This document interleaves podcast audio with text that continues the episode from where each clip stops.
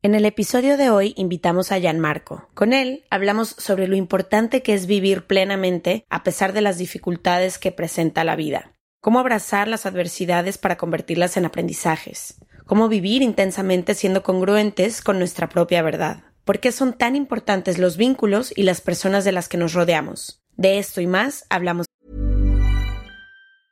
There's never been a faster or easier way to start your weight loss journey than with PlushCare. PlushCare accepts most insurance plans and gives you online access to board-certified physicians who can prescribe FDA-approved weight loss medications like Wigovi and Zepbound for those who qualify. Take charge of your health and speak with a board-certified physician about a weight loss plan that's right for you. Get started today at plushcare.com slash weight loss. That's plushcare.com slash weight loss. plushcare.com slash weight loss. Planning for your next trip? Elevate your travel style with Quince. Quince has all the jet-setting essentials you'll want for your next getaway, like European linen, premium luggage options, buttery soft Italian leather bags, and so much more. And is all priced at 50 to 80% less than similar brands. Plus, Quince only works with factories that use safe and ethical manufacturing practices. Pack your bags with high-quality essentials you'll be wearing for vacations to come with Quince. Go to quince.com slash pack for free shipping and 365-day returns. Soy. From the beginning. Se regalan dudas nace de la infinita necesidad de cuestionarnos todo. Todo. Todo lo que está a nuestro alrededor. ¿Por qué creemos lo que creemos? ¿Qué alternativas hay? ¿De dónde venimos y hacia dónde vamos? ¿Cómo tomar decisiones más informadas? Coexistir para vivir más intensamente sin dejar de crecer. Hemos tenido tantas dudas durante tanto tiempo que te las queremos regalar. Soy Leti Sagún Y yo, Ashley Franje, y en este espacio invitamos a expertos, amigos, profesores, gente que queremos y que admiramos, que sabe y no sabe tanto. de todo eso que tendríamos que estar hablando.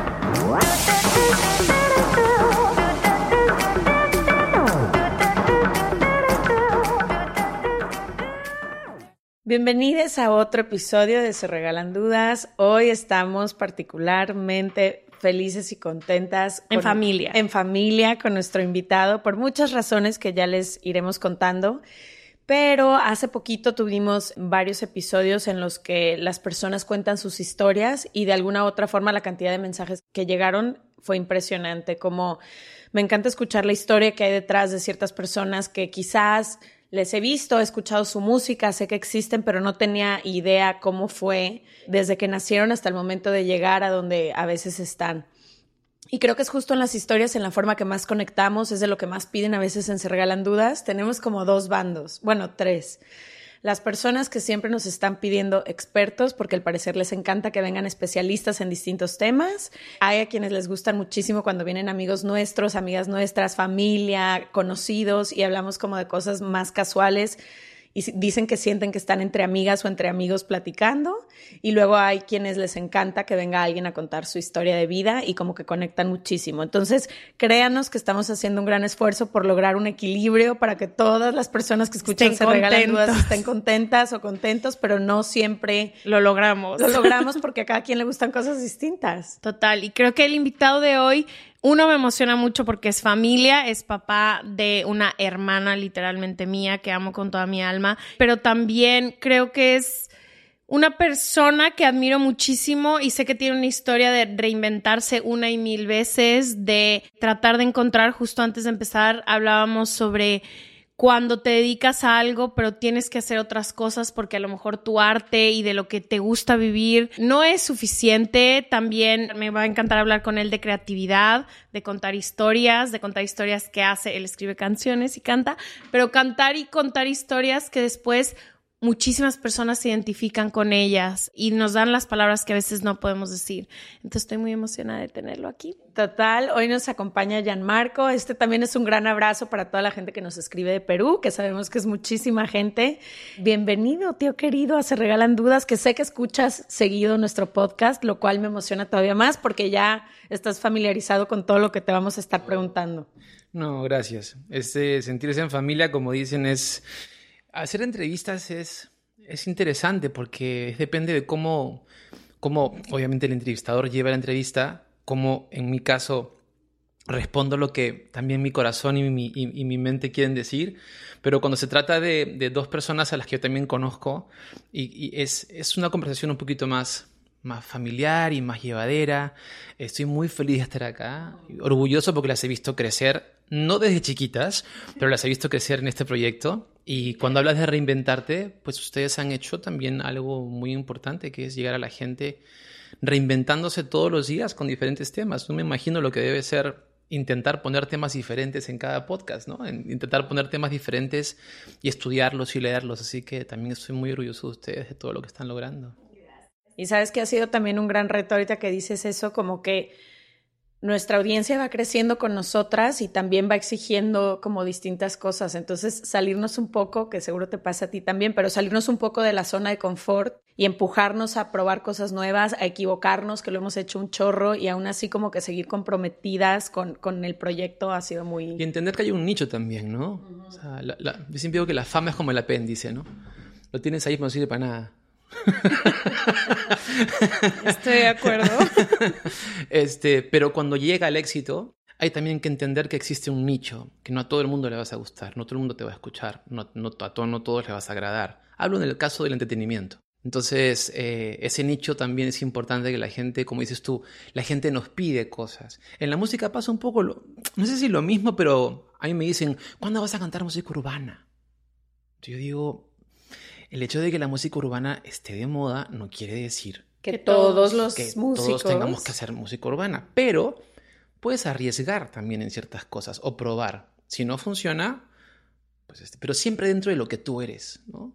Es una mezcla entre hacer lo que tú quieres hacer y hacer lo que la gente también un poquito te pide. Hay un equilibrio ahí, pero siempre ser mucho más, creo que un 99.9% tú, en todo el sentido de la palabra. Es como que yo me puse una peluca para cantar. ¿Para qué me voy a poner una peluca si no, no estoy pelón? Así soy yo. Bueno, pues empecemos por el principio, si les parece bien, tío. Sé un poco de tu historia porque vivo con tu hija.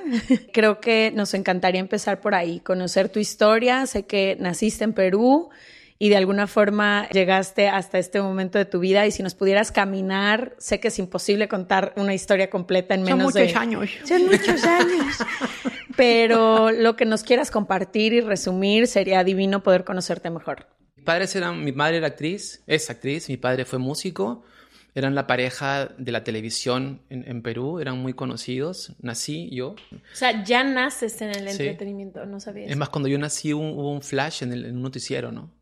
En Perú, de que había nacido el hijo de Regina y de Joe. Mi papá se llama Javier, pero su nombre artístico era Joe. Entonces nació el hijo de Regina. Yo siempre viví en ese mundo. Pero mi madre trabajaba en el teatro, mi padre hacía música. Mi padre se, se retiró en el mejor momento de su carrera. Y fue increíble porque era un tipo muy conocido y decidió dedicarse a la publicidad. Decidió, sintió que esta carrera no la iba a poder soportar en diferentes aspectos de su vida. Decidió retirarse. Mi madre continuó con el teatro mis padres se separaron, se divorciaron, yo tenía cuatro años, pero fueron muy amigos siempre. Siempre fueron muy, muy cercanos. Em, mi salón de juegos, pues el teatro. Hacía tareas en un teatro. El escenario, las bambalinas, los camerinos, la boletería, la oficina, mezanine. Tenía mis escondites, el telón. Yo me colgaba del telón de una parte y me acuerdo que en ese momento uno de los tramoyas se llamaba Tarzán, le decían Tarzán. Yo me colgaba de una parte y Tarzán subía de la otra. Yo me, iba de chiquito, me subía hasta arriba agarrado, así colgado, ¿sabes? Cuando la, soga va así. Ese era mi juego, ese era, ese era mi lugar. Me crié en un teatro. Wow. O sea, me crié entre ese mundo, ¿no? Sin otros niños. Eh, sí. O sea, era, claro, obviamente era el niño que jugaba la pelota, definitivamente mi barrio, mi parque, mi perro. Mis padres siempre se encargaron de, de protegerme en ese aspecto, a pesar de que tuvieron sus momentos eh, muy duros y de divorcio, pero siempre me protegieron en ese, en ese lugar. Me, pusieron en un lugar bonito, ¿sabes? Es más, mi mamá me dice, ¿qué es lo que más recuerdas? Eh, tu momento más feliz. Yo le digo, cuando tenía siete años, le digo. Y ella me dice, qué ironía, ¿no? Esa época yo era, era mi peor momento personal y tú eras el niño más feliz hicieron un trabajo interesante conmigo desde, ese lugar. Luego, a los más o menos 14, perdón, a los 11 años, trabajo con mi madre en una obra de teatro, por primera vez me enfrento a una, a, un, a, un, a una obra de teatro. Papito y Piernas Largas se llamaba la obra, un musical.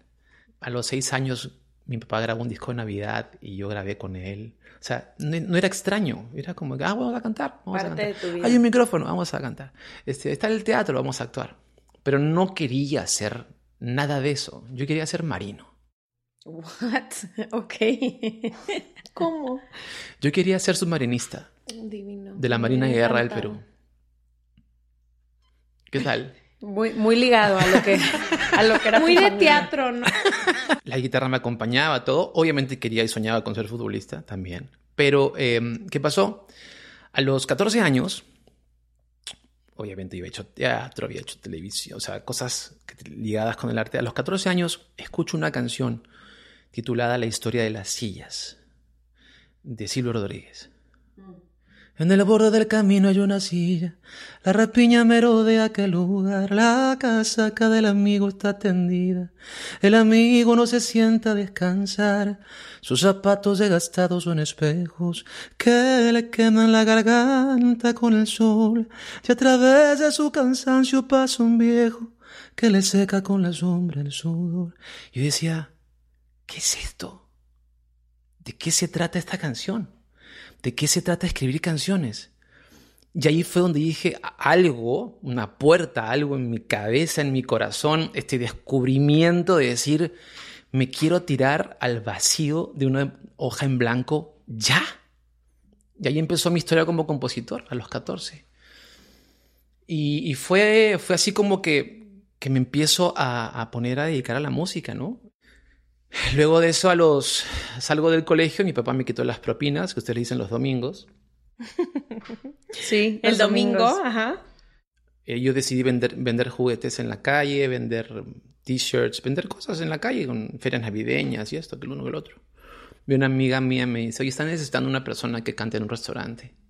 No sé si quiere decir. Yo había cantado, obviamente, en mi casa, con mis amigos del barrio. Pero nada formal. Nada formal, era- era parte de mi vida. Y entonces me presenté con mi guitarra, me dijeron, ya, empiezas mañana. Y yo estaba sentado en un restaurante, la gente comía, y yo estaba sentado en una esquina tocando canciones de Nueva Trova, de covers, ¿no? Y la gente terminaba de comer y se iban y pasaban los comensales, y yo terminaba una canción, y, está cool sentir eso también. Hoy termino una canción y sé que tengo un estadio que me está gritando o cantando una canción mía, pero, o un teatro, pero cuando terminas en ese momento una canción y nadie, Voltea. nadie voltea a verte. Y como que, como que afirmas el final, ¿no? Como ya terminé. De que, y es el fin, aplaudan. Aplaudo. Sí. Y claro, cantaba el Happy Birthday siete veces en una noche, ¿no? Acercándome a la mesa y todo. He pasado de todo. He cantado en bares, he cantado en lugares, he dormido en camionetas, he viajado, vivido en Chile, he vivido en muchas casas. Mi historia de vida es bien, es, eh, es bien, eh, com- com- no es, com- es compleja, es muy, es muy compleja, pero es, es de como de supervivencia. Y ha sido interesante porque hoy a mis 51 años me siento más joven que nunca. Dicen que la, la juventud es una enfermedad que se cura con los años. Wow, encanta eso. Y me siento vivo de haber podido hoy en día retroceder y ver todo este camino, ¿no? Historias con mi madre, historias con mi padre. Mi padre fue una persona que, sufrió mucho también, eh, un tema personal, una adicción personal. Este, a mi mamá la dejé de ver seis años una vez. Este, han habido cosas en mi vida muy duras, pero que me han llevado a convertirme en el hombre que soy, en el papá también que soy. Porque una cosa es, también desde mi perspectiva, ser hombre mi vida, mis cosas, mis pensamientos, y también ser papá, con todo lo aprendido, ¿no? Que fuiste papá muy joven. A los 25, sí. sí. No sé si es que tan joven, pero sí también, bueno, joven, ¿no? 25. Yo sí. tengo 32 años y no soy Bueno, mamá. es que depende en qué parte del mundo digas que fuiste papá a los 25, ¿no? Hay unos países Es en donde es lo común y hay otros países donde van a decir es un bebé con un bebé. Sí, pero mi vida, si yo tuviera que, que, que resumirle en una frase, yo una vez escribí algo que dice, en la paciencia me arrullo, pues todo tiene su tiempo, cada cosa en su momento y cada quien va con lo suyo. Silenciando algún barullo que distraiga mi silencio, vuelvo y regreso al comienzo, que me vuelva a recordar. Se trata de perdurar, como pintura en el lienzo. Ay, qué bonito. Es perdurar, es perdurar, perdurar constantemente. Dejar, una, dejar libros cerrados, muy importante. Ponerlos en una estantería sabiendo que los has leído, ¿no? Sí, concluir, concluir etapas. Te quiero preguntar algo. Hablas de que mucha parte de tu historia ha sido sobrevivir, ¿no? ¿Cómo puedes dentro, y creo que una parte de mi infancia también fue así, ¿no? Como de sobrevivir. Siento que por fin en los últimos años he aterrizado en un lugar donde me tengo que dejar de preocupar por sobrevivir y he podido ver el mundo con un poco menos de caos, pero creo que quienes hemos aprendido a sobrevivir durante grandes periodos de nuestra vida, luego ver la vida más en calma es complicado, ¿no? Y a veces entender que ya no se tiene que sobrevivir, que ya te puedes sentar y de hecho disfrutar al momento en el que estás llegando. ¿Cómo ha sido para ti esa transición de estar sobreviviendo a estar ahora en el momento en el que dices, es el momento en el que me siento más joven y más vivo? Habiendo escarbado mucho en mí, mucho, mucho. Obviamente, este, yendo a terapia también. Bendita terapia. Como ese, como ese chiste que dice, doctor, tengo un problema de doble personalidad. Y dice, ah, conversemos los cuatro. este, reflejándome, reconociéndome. No es, no, es, no es fácil enfrentarse a uno, no es fácil reconocerse, no es fácil mirarse. Es más fácil mirar al otro y, ni siquiera reconocerse en el otro, simplemente mirar al otro y ponerle al otro prejuicios y cosas y defectos y mirarse al espejo. Yo creo que mirarme fue lo más sensato que pude hacer. He tenido muchas etapas y formas de mirarme. Por ejemplo. Cuando era más, más joven, me miraba desde el aspecto del sobrevivir, de, incluso hasta de, de la victimización. Está pasando esto, pero yo voy a poder. Déjenme demostrarles que... o demostrarme también, ¿no? Mm. Hoy en día mi perspectiva es diferente. Tengo, tengo tres hijos a los que yo les enseño a que, a que tienen que ir, hacia, un, hacia, un norte. Puedes tener varios nortes, pero por lo menos elegir uno. Y no salirte de ese, de ese mapa, ¿no? Hay una hoja de ruta, que son tus papás. La hoja de ruta de la vida yo siempre le reconsejo a la gente que dicen, ¿para dónde voy? Me mira a tus papás. Como ejemplo, ¿para bien o para, mal? Sí. Ya. No, es que mi padre fue un hijo de su madre. No, pues míralo. Ese es tu mapa para no ser un hijo de su madre. O de repente ser un hijo de su madre. Perfeccionado. o nunca sabe qué hacer en la vida. Pero mi forma de reflejarme hoy en día, hoy en día es aceptarme tal y cual como soy, aprender a decir lo que siento por sobre todas las cosas. ¿Cuántas veces nos guardamos cosas por miedo? Por miedo a no herir a nadie. Eh, ¿Cuántas veces hacemos cosas por, por el famoso el que dirán? ¿Cuántas veces nos quedamos atrapados, agarrados a una persona de la mano sin querer soltarla porque no queremos, simplemente porque no queremos? No es porque o te hace falta o la necesitas o, te sientes bien. No, es simplemente porque no quieres. El apego. ¿No? El, famoso apego. Siento que he aprendido a mirarme con todas esas, con mis defectos y mis virtudes. He puesto, me he visto en todas las formas y colores. He visto, me he visto en mis peores etapas. Eh, y eso me ha enseñado a mí a que hoy en día no hay nada más bonito y más hermoso que poder vivir con la verdad. Que soy de verdad. ¿No? Es una, ha sido una búsqueda constante. Incluso esta pregunta es interesante porque hoy en día me di cuenta que hoy vivo con verdad. Hoy estoy pasando momentos de verdad, de, de, acierto, de que estás haciendo checklist. ¿Me entiendes? Me he reflejado de esa manera, tal cual soy, desnudo por completo. Antes no me miraba tan desnudo, antes me miraba diferente. Y no sé si es por la edad, porque tengo también hijos grandes, ¿no? Nicole tiene 25, Fabián tiene 18, Abril tiene 16. Pero la forma en cómo yo incluso puedo ya hablar de otras cosas sin que me, sin que, incluso sin que me duela, ¿no? Es interesante. Entonces he aprendido a mirarme de esa manera, pero para poder llegar a ese lugar, Ashley, para poder llegar a ese lugar, sí debo confesar que comí toneladas de barro toneladas, o sea, toneladas. Ahí me he equivocado 25 millones de veces, ¿no? Y, y, sufriéndola, Pero no desde la victimización. O sea, no lo veo ahora victimizándome. Dije, dije, qué bueno que ahora lo veo así. Y es así como me veo ahora. Un poco más, más transparente. Me encanta lo que dices porque no nada más lo hablas, se siente. Es raro, no sé si tú lo sientes, pero cuando alguien está, en tu caso, cuando alguien está parado en su poder personal y en la aceptación incondicional de quién eres, luz y sombra, errores y aciertos, historia, pasado, presente y ganas de futuro, como que más que decirlo con palabras, yo siento que es algo que con lo que camina una persona. Pero a mí lo que me gustaría entender es, ahora te veo con muchas certezas y con mucha claridad. Que estoy segura que sabes que no, no está todo resuelto y que la vida te seguirá poniendo pruebas, pero te veo como con mucha claridad y mucha seguridad. Pero en todos estos momentos en el pasado en que no tenías esta certeza, ¿qué te guiaba? Porque ahora, ahora que ya estás en ti, como que dices, bueno, ya sé que siento, ya voy a hablar mi verdad, ya voy a tomar decisiones desde mi congruencia, mi corazón, mi... Pero en aquellos momentos de caos, en donde no sabías todavía quién eras, en donde no lo veías todo tan claro, en donde quizá no podías materializar todas esas cosas, ¿cómo sabías cuál era tu norte? Tengo que empezar por contar algo que, a ver, primero que es, yo, me siento muy, muy pocas veces hablo de mi vida. Personal. Personal. Porque yo me dedico a hacer música. Y, la gente es lo que quiere saber de mí. Cuando a veces he, dado charlas, incluso de motivación a colegios, a compañías, pues lo, he hecho con, con, la historia de mi vida, ¿no? Pero ahora que me preguntas eso, tendría que, tendría que, tendría que empezar un poquito para que entiendas por qué y cómo descubro eso, lo, que, lo que me pasó. ¿no?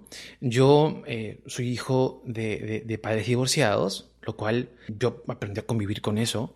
Mi madre se casó por segunda y por tercera vez. Tuve una hermana mía, que es mi adoración, que le llevo 14 años, que vive en Boston. Pero hubo, una etapa en mi vida en que hubo muchísimo conflicto entre mi padre y mi madre. ¿Con quién vivía? ¿Con mi padre o con mi madre? de chico, mi, mamá, mi mamá es una persona que, se quedó conmigo a los 26 años. Se quedó sola conmigo, ¿no? No es que mi padre haya abandonado la casa, pero mi papá se fue, o sea, tenía, tenía otros planes. Y, y, papá también tenía, en, mi casa hubo un, y me permito hablar esto con, conocimiento de causa y obviamente con la licencia también de mi madre, que hemos hablado tanto de esto. Eh, mi, padre era, era, un tipo que sufrió adicciones muy duras. Y, y, eso en mi casa fue, fue complejo, fue muy complejo. Y era niño, era muy niño y he visto cosas complejas. Pero la fortaleza de mi mamá en ese caso era importante para, para mí, un ejemplo, ¿no? Y en ese momento recuerdo que lo que me sacaba adelante era, por ejemplo, cosas muy sencillas. Mi perro, un rincón específico de mi parque y la música. Eran tres cosas que me sacaban de donde yo... Tú me podías poner al monstruo más grande encima mío y yo tenía estas tres cosas en ese momento.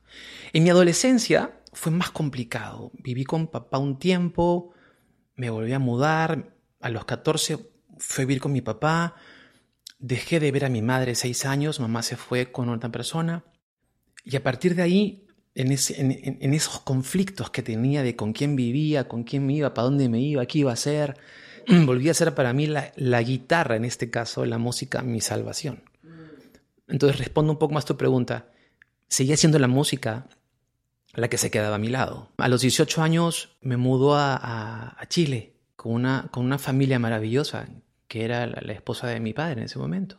Pero mi padre se regresa a, a Perú mi madre, y un momento en que yo vivía en Chile con, con, con una familia hermosa, mi mamá vivía en España y mi papá vivía en Chile, eh, perdón, en Perú. Yo no vivía con mis padres. ¿Qué me sacaba adelante? La música. Pero una palabra mucho más importante, que es el amor. Mm. Ahí descubrí el amor. A pesar de que Chile fue una etapa muy dura para mí también, también consumí y eran cosas duras. El ambiente en el que movía también yo era, era duro, no era la noche, era eso. Sí, la fiesta. La fiesta, la rumba y muchas cosas más. Pero me sacaban adelante, me sacaban adelante. Cuando me reencontré con mamá, después de seis años, o sea, imagínense ustedes reencontrarse con su madre. Seis años de no contacto. De, bueno, las cartas en ese momento existían, ¿no? Y las llamadas de teléfono le costaban un ojo de la cara. Pero de alguna manera, como madre y como hijo, perderse de los 14 a los 21 es una edad que cambia mucho también quién eres. Define. Pasas de ser Compleja, adolescente a adulto. Es una es raro. Ryan Reynolds here from Mint Mobile. With the price of just about everything going up during inflation, we thought we'd bring our prices down. So to help us, we brought in a reverse auctioneer, which is apparently a thing. Mint Mobile unlimited premium wireless. Ready to get 30, 30, bit to get 30, bit to get 20, 20, 20, bit to get 20, 20, bit to get 15, 15, 15, 15 just 15 bucks a month. So, Give it a try at mintmobile.com slash switch. $45 upfront for three months plus taxes and fees. Promo for new customers for limited time. Unlimited more than 40 gigabytes per month. Slows. Full terms at mintmobile.com. hey folks, I'm Mark Marin from the WTF podcast, and this episode is brought to you by Kleenex Ultra Soft Tissues, your ally to help tackle your allergy symptoms this season. I love the change of seasons, but nobody loves pollen and all those other things floating in the air that make you sneeze during this nice weather. Kleenex Ultra Soft Tissues are hypoallergenic and allergist approved. So fight back against watery eyes and runny noses without worrying about irritating your skin. For this allergy season, grab Kleenex and face allergies head on. Este mes, Leti y yo nos tomamos unas merecidas vacaciones. En lo personal, necesitaba un tiempo de desconexión para estar solo conmigo y con las personas que quiero. Uno de los planes que hicimos fue ir a uno de mis lugares favoritos, el mar. Por eso decidí comprarme un traje de baño lindo, protector solar y algunas otras cosas que quería llevarme a la playa. Después de comprar lo que necesitaba, usé una app que se convirtió en mi más grande aliada, porque me regresó dinero en efectivo y me recompensó por muchos de los gastos que hice. La app se llama Hybora y es muy sencilla, rápida y segura de usar. Hybora me ha regresado dinero por comprar en tiendas como Lowell's, Macy's, Sephora, Best Buy y mucho más. Tú también puedes empezar a usarla y recibir dinero por comprar desde comestibles hasta artículos del hogar y de belleza. Lo único que tienes que hacer es agregar tus ofertas en la aplicación, subir tu recibo y listo. Obtendrás dinero real que podrás depositar a tu cuenta bancaria, PayPal o tarjetas de regalo. Si tú también quieres aprovechar estos beneficios, en este momento, para ti que eres parte de nuestra comunidad, Hybora ofrece 5 dólares por solo probar Hybora usando el código DUDAS cuando te registras. Simplemente ve a la Apple Store o a Google Play Store y descarga la aplicación Hybora, completamente gratis para comenzar a ganar dinero en efectivo y use el código DUDAS. Eso es I-B-O-T-T-A en App Store o en Google Play con el código DUDAS. Y claro, yo vivía. Vivía siempre a, mi, a- mi modo. Al final tuve que vivir a mi modo, con mis manuales, con mis cosas, eh, sacando yo respuestas de donde yo entendía que podía sacarlas, equivocándome también. Pero de vuelta, me volví a sacar el amor de donde yo estuviera. Me volvía a sacar el amor de donde yo estuviera. El amor por, por mí. Ya no era de que, ay, lo que pasa es que a mi padre le pasó esto y lo que pasa es que mi mamá... Hubo una época en que yo vivía con ese discurso, debo confesarlo. De enojo. No, y de victimización absoluta, ¿no? Lo que pasa es que yo... Hoy en día te puedo decir que mi madre es mi mejor amiga porque nos tocó empezar a conocernos y empezar a, poder, o sea, volver a tener una comunicación específica, pero de vuelta, ¿qué me saca de todo eso? El amor y la música, el amor y la música, el amor y la música. Es lo único que podrá ser de repente muy espiritual lo que estoy contando y, tú dices, claro, sí, el amor y la música, pero, pero es que verdaderamente tengo una visión de que eh, es como tener un chip dentro mío que si tú me dices, este tío, no, yo no, yo esto no lo, esto no lo puedo convertir en, en- en azul. Y yo digo, ¿pero por qué? Yo voy a ver alguna manera de que tú tengas tu estuche azul. Así tú me digas que no. ¿No? Y por tú me lo invento. Pero, pero, pero en base a la verdad, no, no, no te voy a pedir una fantasía. Yo sé que puedo hacer cosas que para mí son imposibles, puedo hacerlas. ¿En base a qué? Ah, que a que el amor me abraza, a que, a que, a que me miro al espejo y digo, Gianmarco, tú puedes lograr hacer todo lo, todo lo que quieras. Habiendo conversado con papá, antes de que se fuera, mi padre, mi padre se quedó, mi, padre murió de, de, de cáncer de los huesos. Mi padre era mi manager. Mi padre se quedó parapléjico el día de mi cumpleaños. Yo, yo cantaba y, me, lo, llevaba a la clínica a, hacerle los exámenes, lo sacaba de su cama, lo ponía en la silla de ruedas, lo dejaba del ascensor, lo bajaba del ascensor, lo bajaba hacia el carro, lo metía en el carro, íbamos hasta la clínica, estacionar el carro, bajar, o sea, emocionalmente he visto cosas y me han pasado cosas que dices, wow. Entonces cuando escucho a alguien quejarse, cuando a mí me pasaban también cosas, digo, gracias a Dios he sabido salir también de estos momentos duros de mi vida.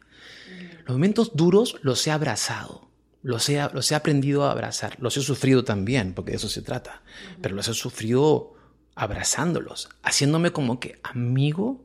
Es como que te pasa algo malo y dices, ok. Y si Sí, en hago- lugar de ignorarlo, en lugar de solo ponerlo en el pasado, como... y, y entonces, cada momento dramático que me ha sucedido en la vida lo he sabido superar en base a la- al amor que me tengo por, y las ganas que tengo de vivir. Dios santo, o sea, amo, amo vivir. Amo, amo vivir. Es, es, es- con cosas buenas o con cosas malas. Llorar. Es como tu post la vez pasada que, te, di- que vi tu post que te decías, ¿no? Ya lloré. ¿Qué onda? ¿Qué onda? ¿Qué plan? ¿Qué vamos a hacer? Y mucha gente me dice, ¿por qué siempre sonríes? ¿Y por qué siempre estás de buen humor?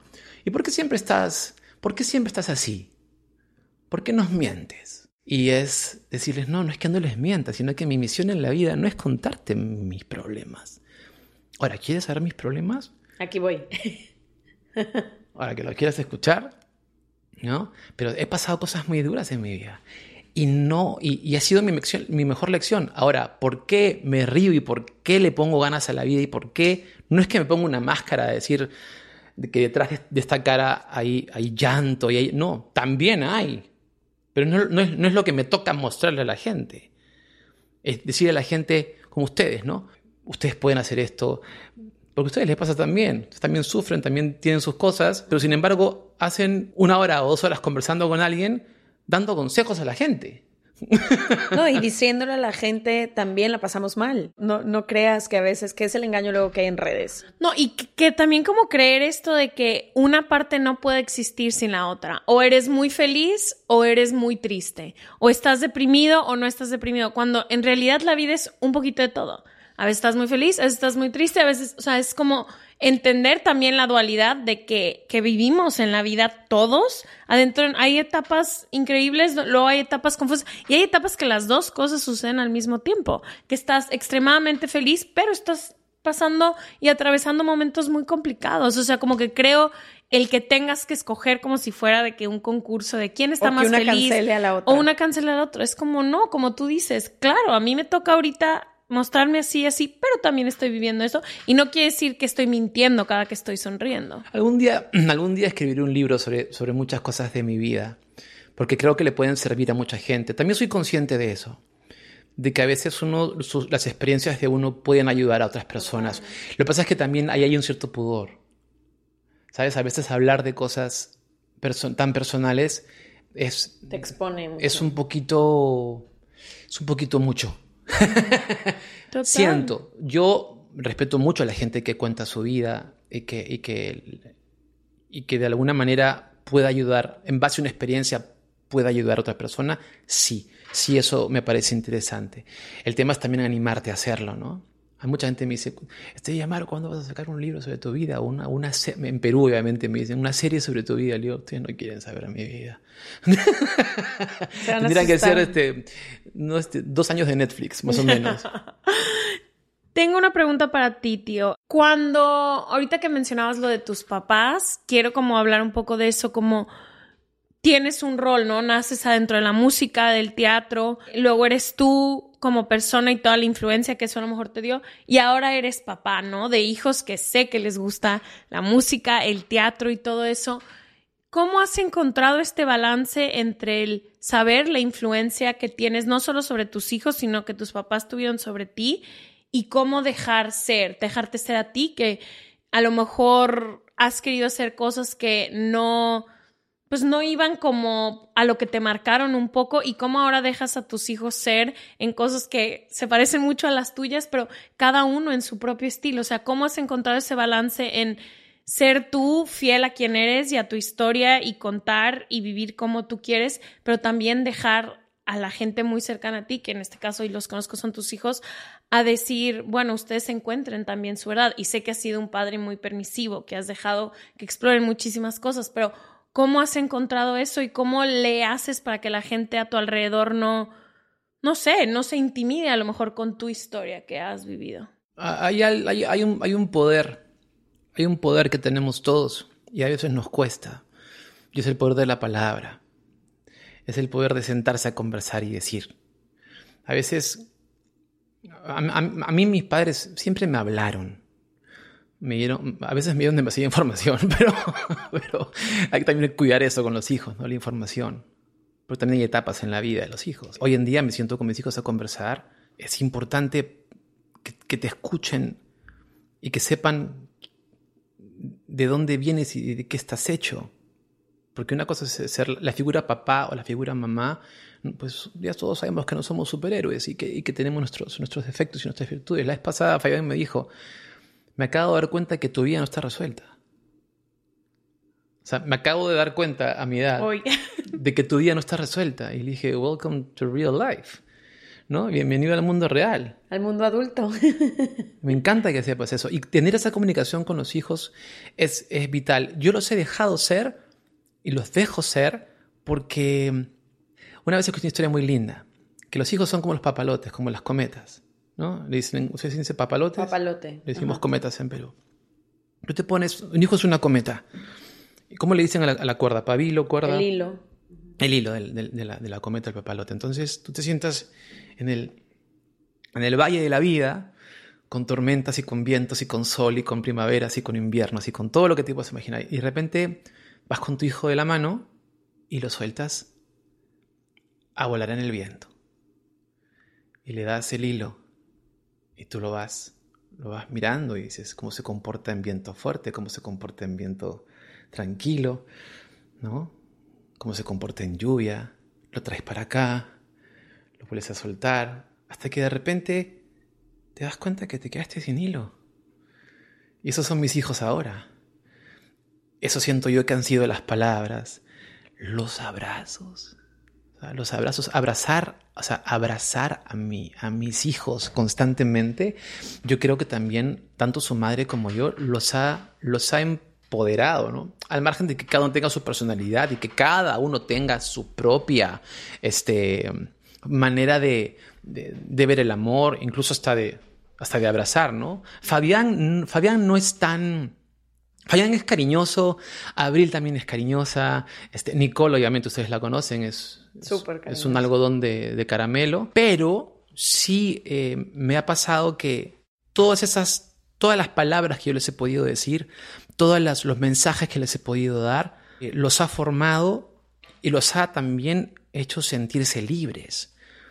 Les cuento una, una anécdota muy, muy, muy linda y muy interesante. Hace unos, unos días atrás, estábamos hablando en una reunión familiar, porque como Claudia y yo pues no estamos juntos hace ya mm, año y medio, nos sentamos los cinco para que cada uno también expusiera lo que piensa y, lo, que, lo que siente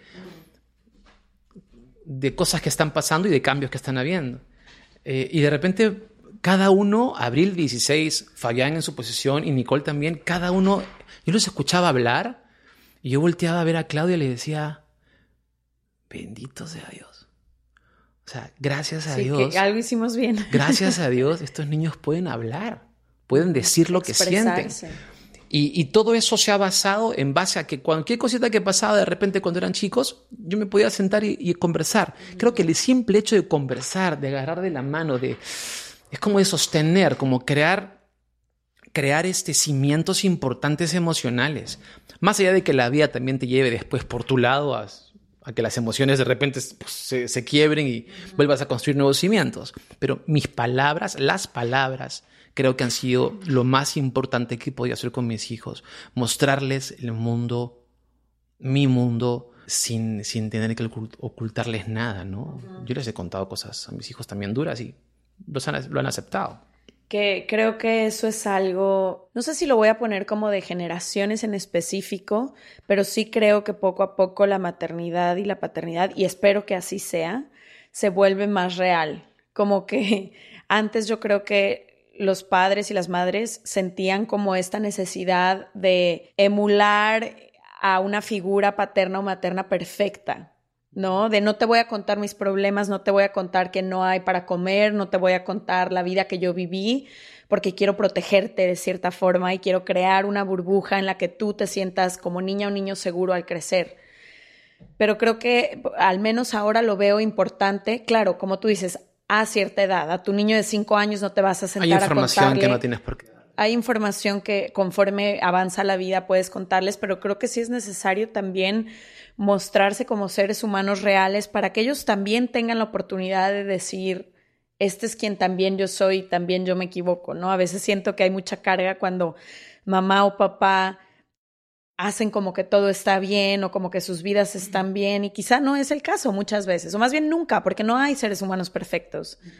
Entonces, lo importante que también es abrir ese espacio de comunicación en donde yo me puedo equivocar como madre o padre y abro el espacio para que tú puedas equivocarte como hijo, hija. Y de tener la conversación, ¿no? Como que creo que al menos la diferencia que yo noto más entre mis papás y sus papás y yo y mis papás ha sido los espacios de conversación. O sea, mi papá no es que no cuestione a su mamá, pero no existe el espacio siquiera para decir, ¿Te acuerdas que algún día, oye, me he sentido así? Y yo ya tengo ese espacio. O sea, yo, mis papás hacen algo que no me gusta y rara vez tengo el miedo de no poder acercarme a ellos. Y mis papás, no sé, mi abuela muere y mi mamá se queda con muchas preguntas. Y, o con muchas conversaciones. O con muchas conversaciones que no sucedieron porque literalmente no había el espacio. Entonces, no sé, creo que eso es algo muy chido que ha pasado en ese cambio a lo mejor generacional de decir... Que no necesariamente, ¿no? Pero yo, por ejemplo, pienso en la ciudad en la que nosotras crecimos y como que a veces es tan fuerte el peso social y el qué dirán y las apariencias que muchas veces incluso con los propios hijos dentro de casa o hacia afuera es como todo el tiempo estar en, en, un personaje que no se equivoca y creo que la presión ha de ser también muy fuerte si como dices, tú como papá no lo tienes todo resuelto pero tienes que fingir frente a tus hijos que sí lo tienes resuelto. Algunos momentos sí, pero no, no en el tema de, mentirles, sino es un tema más de empoderarlos. Ya después con la edad, si tú ves que los puedes empoderar a través de tu historia, eso es otro cantar. Fabián me pregunta a veces, ¿no? ¿Cómo hiciste? También quiere ser músico, Fabián. Entonces, ¿cómo hiciste para estar esto? ¿Cómo hiciste para cantar en un bar? ¿Cómo, cómo vivías a los 18 años solo? ¿Por qué? ¿Cómo, sí, si no estabas con tus papás. O sea, ¿por qué dormiste en tal lugar? entonces, ese tipo de historias, sin fantasearlas, obviamente, a ellos los empodera. Y dicen, ah, caramba, o sea, sí se puede hacer esto. Por eso digo que la palabra es importante.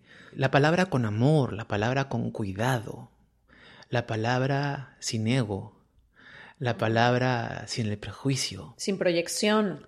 La palabra sin la victimización, la palabra de la verdad de verdad, en serio, o sea, es, la gente se da cuenta cuando, cuando, cuando uno es de verdad. Y cuando uno está impostando la voz, estoy muy contento de estar aquí en este podcast, que me, agrada muchísimo poder eh, compartir con ustedes. ¿Me entiendes? O sea, hay cosas en que la gente se da cuenta y con tu familia no puedes, no puedes no ser de verdad. Es un consejo que le doy a los papás. Tú lo acabas de mencionar, por ejemplo, lo de tu padre con su mamá, o, que se, perdón, conversaciones que se quedaron con, la abuela. ¿Por qué? ¿Por qué te quedaste con una conversación? ¿Por qué? ¿Por qué no preguntar?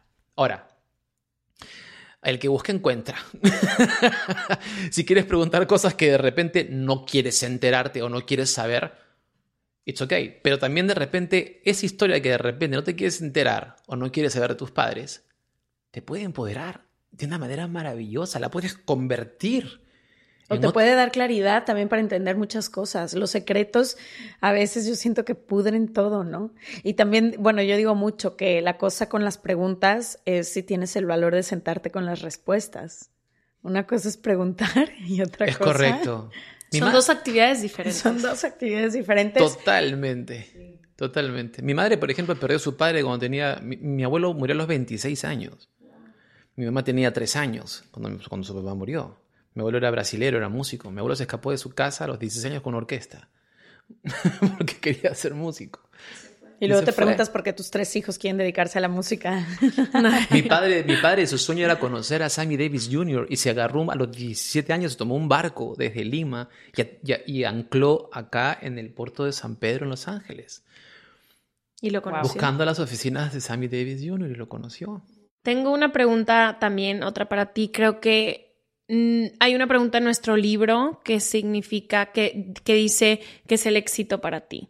Y me gusta mucho preguntarle a gente que creo que en el libro son muy exitosas, ¿no? Tienes Grammys, te has, o sea, te has presentado en millones de estadios con gente, he ido a tus conciertos y no hay un alma no bailando. O sea, tu vida ha sido extremadamente exitosa en tu en lo que todo mundo podría decir que es exitoso. O sea, llenas los checklists de los que hablabas de éxito y quisiera saber cómo ha cambiado la idea del éxito para ti a través de los años y si se ha resignificado y qué es ahora el éxito para ti.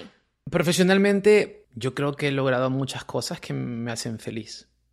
Digamos que esa sería mi respuesta respecto a mi carrera. Soy feliz con lo que hago. Soy feliz cantando, soy feliz haciendo música, soy feliz creando, soy feliz en un escenario, soy feliz compartiendo. Amo lo que hago y tengo mi equipo de trabajo y me parece maravilloso todo lo que está pasando y nos esforzamos y soy muy feliz y lo agradezco mucho. Acepto ese éxito. Debo confesar que la fama no me gusta he tenido que aprender a lidiar con, con- con- con la fama, digamos, ¿no? En mi país, básicamente, porque en otros países me conocen, pero en mi país, gracias a Dios, sí hay un tema muy fuerte, entonces he, tenido que aprender a lidiar con eso. Personalmente, hoy en día, el éxito es lo que yo estoy viviendo ahora. Ustedes me agarran en una etapa muy importante de mi vida. El éxito es poder haber descargado es- de- y descargado, literal, de un camión, de toneladas de peso que yo mismo le ponía a mi vida, de cargar con cosas encima. El éxito es haber podido quedarme vacío. Haber podido quedarme vacío. Vacío en el buen sentido de la palabra. Vaciarme. Para mí ese es el- hoy en día para mí ese es el éxito. Liberarte. haberme levan- levantarme sin una pata de elefante en el cuello. Eh, sí, sí. Yo muchos años he andado así. Muchos años. Me dices que es el éxito para mí. Es saber que no llevo nada conmigo. Nada. Nada. No tengo nada. Que de acuerdo al budismo, ese es literalmente el estado más elevado del ser, ¿no? Sí, el desapego total. Camino ligero y me gusta. Para mí eso es el éxito ahorita, en este momento de mi vida. ¿no? En unos años ya te preguntaremos a ver qué es. Hay una, hay una frase que dice, tiene pena de la vida, tiene pena de la vida el que no llega a ser viejo. Y tanto que hemos castigado el envejecer y lo bonito que tiene y que No, trae. yo crecer, el mayor de mis placeres ha sido crecer. Todo. O ¿Te sea, imaginabas tú, a- a, por ejemplo, a, a tu edad, te imaginabas cuando tenías 16, cómo ibas a ser a los 30? No, no me imaginaba porque no creí yo que se pudiera ser tan feliz. O sea, como que...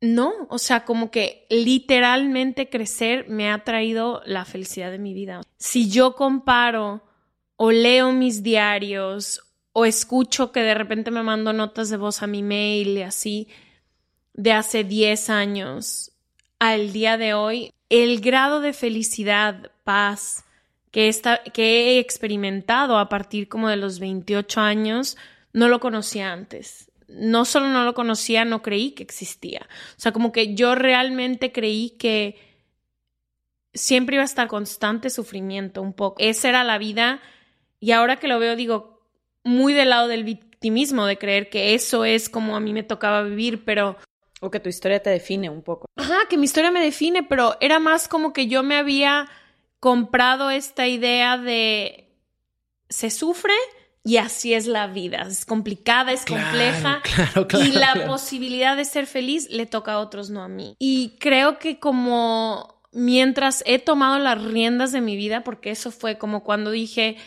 estos son los papás que tengo, punto final, esta es la infancia que viví, punto final, este es el cuerpo que tengo, esta es la forma en la que sé amar, esta es, esta es la gente que quiero cerca, como que experimenté un tipo de felicidad que no conocía y que me ha dado en los últimos años las posibilidades de hacer otras cosas que antes no estaban en mi horizonte. O sea, por ejemplo, ahorita estoy viviendo un momento donde me ha tocado mucho explicar ciertas cosas que en el pasado no había hecho. Y todo viene desde la tranquilidad de saber que solo puedo ser solo más feliz y solo puede venir con más calma, un poco como tú, de dejar y decir, pues sí, esto es una consecuencia de algo que hice a lo mejor un poco más chica, que ahora ya no me sirve y lo voy a desmenuzar y voy a seguir adelante. O sea, como que eso ha traído para mí crecer. Sabes que me gusta mucho de ambas historias y se me hace muy como muy impresionante que a pesar de que tienen diferentes vidas, orígenes, edades, etapas en las que están viviendo, no es hasta que entras en la aceptación total de quién eres como persona, que es lo que los dos han compartido, como de hacer las paces con quién eres, con tu historia, con los errores, con lo que fuiste, con lo que con todo, que entonces como que de cierta forma te liberas y puedes empezar a hacer. Como si hubiéramos vivido muchos años a través de máscaras, roles, peso, como tú decías, mochilas. Y no es hasta que dices, ya, esto soy incondicionalmente, me acepto así y con esto camino y de esto me puedo liberar y este es quién yo soy como ser humano, que entonces a partir de ahí comienzas a caminar. Y por eso digo que es importante, y eso es un, podría ser un consejo, hay mucha gente que le pasa lo mismo y que no saben para dónde ir, no saben para dónde caminar, o no se descubren.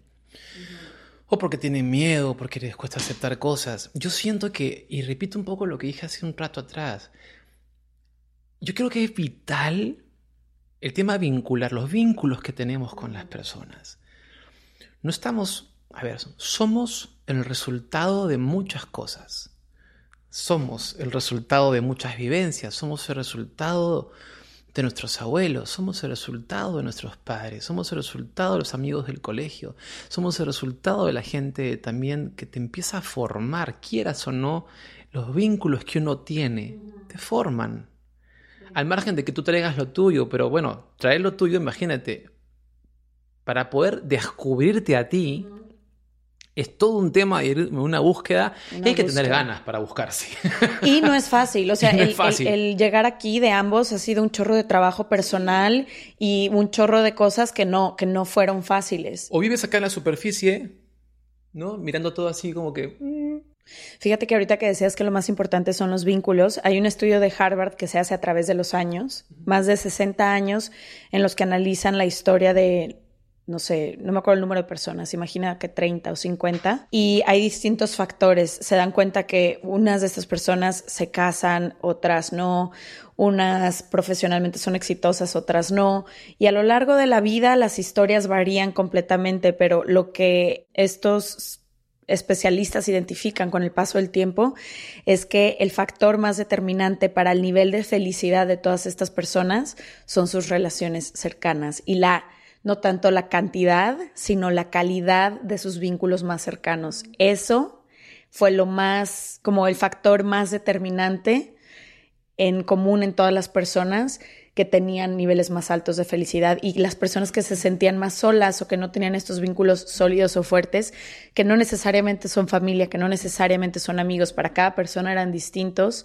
pero sí fueron un poco los vínculos y las relaciones con el paso del tiempo los que acaban definiendo la felicidad. Hay una terapia, bueno, yo sigo una terapia vincular, que a mí me ayudó muchísimo. Todo lo que te ha pasado en la vida en base a tus vínculos. Entonces es interesante porque quieras o no, como decía, absorbes y obtienes información de diferentes personas que quieras o no influyen en tu vida. y, no somos seres solitarios. De una u otra forma, eres a través de las personas. Y me refiero a. Relación, ¿no? Y me refiero a solo a través de las personas puedes reflejar lo que... Solo a través de ellas puedes sanar. Puedes sanar, solo a través de ellas, ¿sí? biológicamente estamos diseñados para conectar con otros seres humanos. Dicen que cuando tienes una mala relación con tu madre, tu mundo emocional no es tan favorable. Y lo contrario, si tienes una buena relación con tu madre, tu mundo emocional, afectivo es un poco mejor. Y, y, lo- y con tu padre dice que pasa lo mismo. que Una mala relación con tu padre, tu mundo laboral, Laboral, no es bueno. sí. Y, y- y- y viceversa, ¿no? Una- No, y bueno no significa que estés cerca de ellos, sino también es Hacer las paces con la historia. con la Ujú. historia que son. Y terminar que eh, esto sí no importa qué, qué tipo de terapia o qué tipo de corriente, pero todas al final terminan un poco en honrar quiénes fueron esos seres humanos y en hacer las paces con que hicieron lo mejor que pudieron con lo que tenían en ese momento. Y Las que si herramientas. exacto, y que si tú hubieras estado ahí, si tú hubieras sido esa persona, probablemente hubieras decidido igual, pero a veces desde el juicio externo y desde no haber experimentado esa historia es que decimos es que debieron de haberme dado esto o debieron de haber sido así. Gianmarco, nos podríamos quedar, ya nos pasamos por 15 minutos, nos podríamos quedar toda la vida aquí hablando contigo. Vamos a hacer luego parte 2, parte 3, pero de corazón agradecerte que hayas venido, que compartas desde el corazón, que sé que es lo que estás haciendo. Y literalmente, no nada más mi casa es tu casa en el sentido literal, pero se regalan dudas también es tu casa y gracias de corazón. Sí, gracias por, creo que eres el único papá que tenemos cerca en Sí. Los Ángeles. Entonces, por tu casa, tus hijos, los queremos muchísimo y gracias por haber venido a hacer No le tengan miedo a vivir. No le tengan miedo a vivir. Es lo más bonito que pasa. Vivir intensamente hasta lo último que nos queda. Así con... Vale la pena. Con el claroscuro completo. Sí. Sí. Gracias. Los, las amo mucho. Nosotros a ti, nos vemos el próximo martes. Gracias por escucharnos. Gracias. Bye.